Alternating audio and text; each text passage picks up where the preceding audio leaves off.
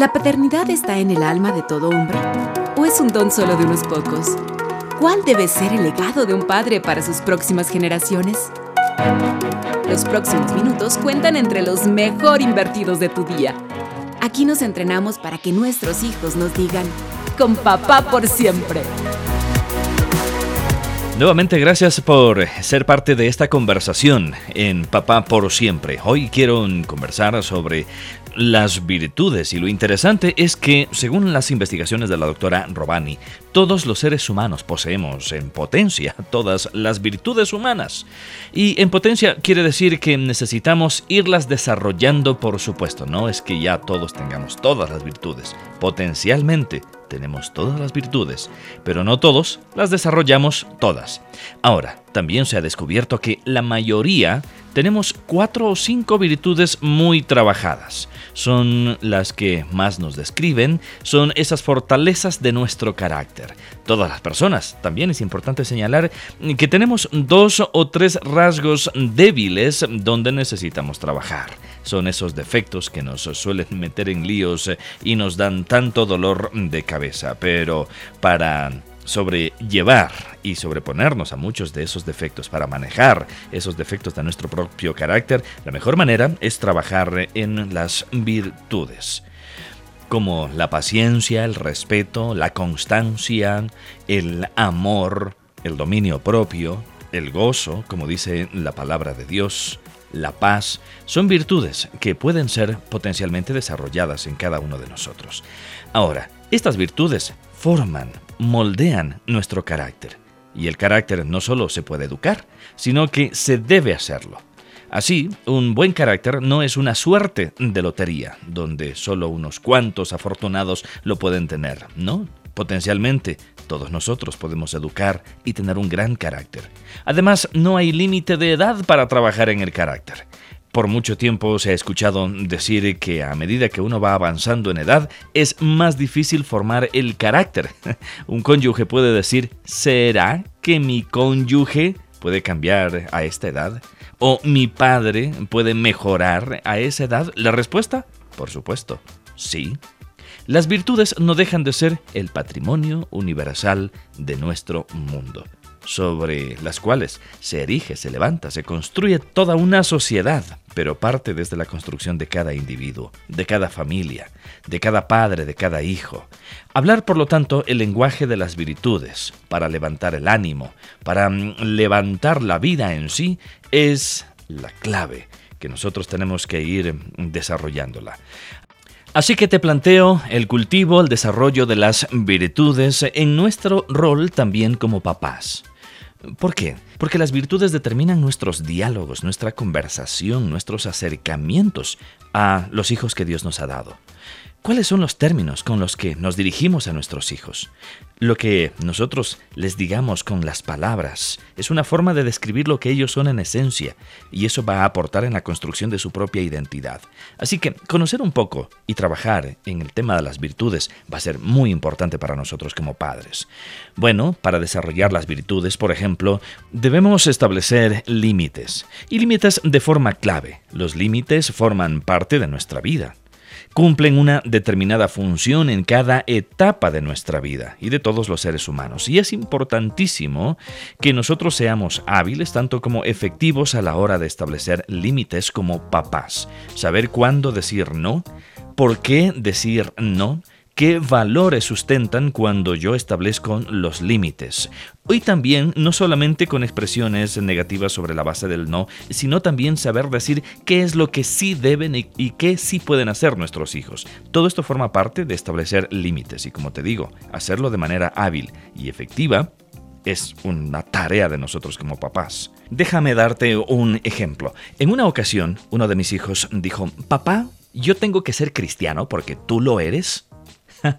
Gran pregunta, y yo ya sabía por dónde iba la conversación, o por dónde mi hijo quería llevar la conversación, o en realidad qué era lo que estaba sucediendo en su corazón. Pude darme cuenta que él empezaba a luchar con la fe que le habíamos enseñado como padres. Ahora, yo entiendo como papá que cada hijo, que mis hijos, tenían y tienen que ir construyendo su propia fe. No obstante, le hice una pregunta. Por lo visto, no quiere ser cristiano, ¿verdad? ¿Te incomoda, te inquieta el ser cristiano? Yo le dije, mira, no tienes que ser cristiano porque yo soy. Sin embargo, no puedes no creer en nada. En algo vas a terminar creyendo. Es más, nosotros necesitamos creer en algo como seres humanos. Estamos diseñados para creer en algo o en alguien. Así que, a lo mejor puedes no creer en Dios. Esa es tu decisión. Lo que no vas a poder hacer es no creer en nada, quedarte en blanco. Por lo menos esa era mi conversación con mi hijo y lo creo firmemente. Así que comenzamos en un proceso de indagar, de investigar, cuáles eran sus inquietudes respecto en lo que a espiritualidad podríamos definir. Porque le dije, hijo, todos nosotros tenemos una espiritualidad como parte inmanente de nuestra vida. Eso está en nosotros. Hay que definir dónde reposa tu espiritualidad, con qué se conecta tu espiritualidad, cómo se cultiva tu espiritualidad. Así que le dije, ¿quieres hacerlo sobre la base incluso de no creer en Dios? porque hasta esa es una filosofía, por lo tanto, una espiritualidad también. Y le pregunté de manera directa, ¿te llama la atención ser ateo? Y me dijo, ¿puedo? y claro, ahora me sonrío al conversar, pero en ese momento me angustiaba literalmente porque veía que mi hijo se resistía a vivir mi creencia como, como cristiano, como hijo de Dios. Así que le dije, bueno, si tu elección es no ser cristiano, significa que vas a cultivar una creencia en ese sentido. Ahora, si tú quieres, yo te ayudo a no ser cristiano. y se sorprendió mi hijo. Mira, finalmente, y, con el paso de los meses y del tiempo, él ha tenido un encuentro, un acercamiento profundo, espiritual con Dios, y eso me alegra inmensamente. Pero todo esto te cuento alrededor de la delimitación, de establecer límites. Trabajé con él en establecer límites. Los límites tienen que ver con demarcar una ruta. Límites no es simplemente impedir hacer algo. Me encanta más esta visión de demarcar, señalar una ruta por donde seguir. Y creo que esa es una gran tarea y necesitamos habilidad como efectividad para lograrlo como padres. Otro aspecto importante en la formación de las virtudes eh, es honrar las necesidades interiores de nuestra alma, de nuestra mente. Estamos hablando de las necesidades espirituales.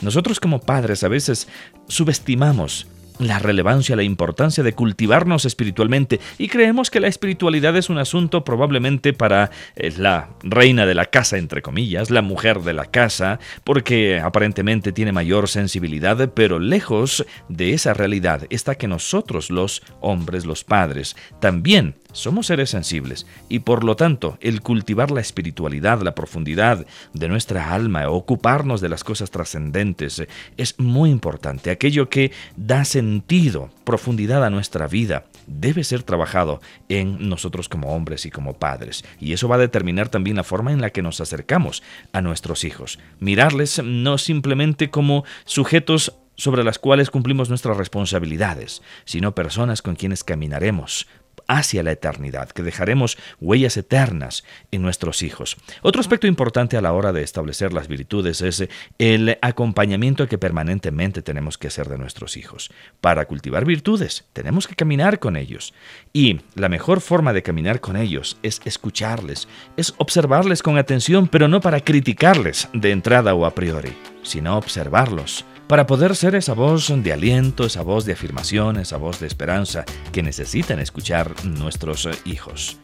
Para ayudarles a través de preguntas, pequeñas sugerencias útiles, a que ellos aún desde pequeños puedan encontrar sus propias soluciones a los diferentes problemas propios de su momento, de su tiempo de vida también. Así que necesitamos nosotros ir cultivando estas virtudes. Y un aspecto también relevante es que las personas que nos rodean van a ayudarnos a formar esas virtudes. Por lo tanto, si yo soy un padre, ¿qué tipo de amigos, qué tipo de personas me están rodeando? ¿Con quiénes intimo? Porque la influencia de ellos a la vez, de manera indirecta, va a generar una determinada influencia en mi comportamiento delante de mis hijos o hacia ellos y Finalmente, lo que nuestros hijos reciban de nosotros, indirectamente será lo que nosotros recibamos del entorno, de las personas que nos rodean, de nuestros amigos. Así que saber identificar esas relaciones sociales como padres es muy importante a la hora de acercarnos, a la hora de nuestro comportamiento, a la hora de ser como padres delante de nuestros hijos. Por lo tanto, observar, como te decía, el lado de las virtudes como un campo a desarrollar en nuestras vidas es fundamental en la tarea como papás. Nuestros hijos nos van a agradecer cuando como padres nos ocupemos en cultivar las virtudes, de las cuales te he mencionado de manera general. Bueno, así terminamos esta conversación aquí en Papa por siempre. Será hasta nuestro nuevo encuentro. Esta es una producción de HCJB La Voz de los Andes. Yo soy Duval Rueda. Chao.